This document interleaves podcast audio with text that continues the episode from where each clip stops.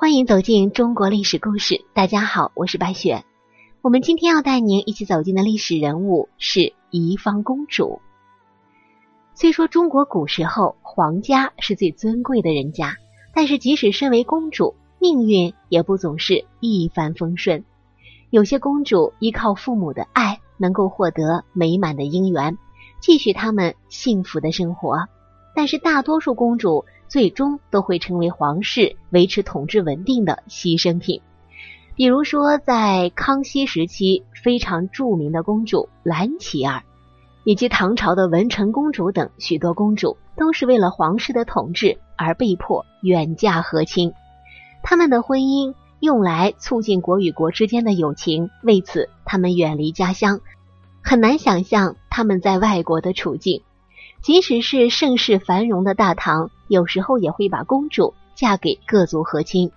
当然，这些人大多都是宗室的女子，真正的公主其实是很少的。在大唐如此多的和亲公主中，可以说啊，大唐的宜芳公主是命运最悲惨的一个。至于这位宜芳公主的身份，有一个流传的说法是，她的父母是唐玄宗的第十三个女儿魏国公主和他的驸马杨硕。如果按照这样的说法，那么宜芳公主就是唐玄宗的外孙女儿。也就是说，宜芳公主虽然不是皇帝的亲女儿，但是她的身份也算得上是贵重。在她长大之后，唐玄宗就封她为宜芳公主。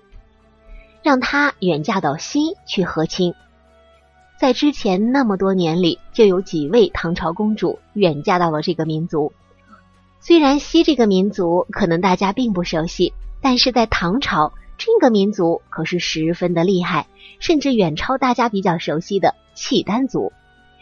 李延宠继位之后，唐朝封他为怀信王，并且以和亲的方式加强与西的联系，就像史书中记载的一样。唐玄宗就封了外孙女儿为宜芳公主，让她嫁给了李延宠。其实正常来说，这些和亲的公主，只要母家的王朝依然强盛，即使婚后的环境不适应，但是待遇与地位也不会太坏的。唐朝在当时的确是一个强大的国家，可惜呀，宜芳公主却没有那么幸运。当时在东北边关镇守的范阳节度使安禄山。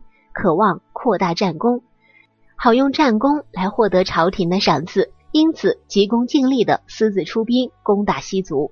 这种行为彻底激怒了李延宠，本来就不是诚心诚意的投顺唐朝，因此在盛怒之下，李延宠联合契丹又一次反叛朝廷，并且为了表示决心以及鼓舞士气，西族和契丹都杀死了一个和亲的公主季琦。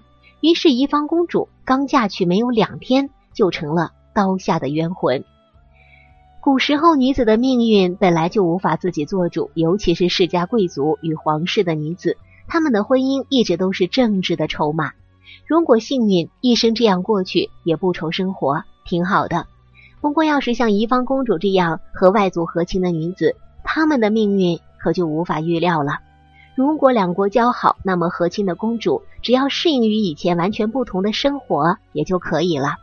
然而，一旦两国关系出现问题，和亲的公主的生命就没有什么保障了。就像宜芳公主这样，在最美好的年龄就无辜的惨死了。好了，朋友们，本期的故事到这里就结束了，感谢您的收听。喜欢的朋友欢迎点赞转发，也欢迎您评论留言。下期我们将带您走进。梁绿珠的故事。梁绿珠是一个比杜十娘还要刚烈的歌妓。我是白雪，下期再见。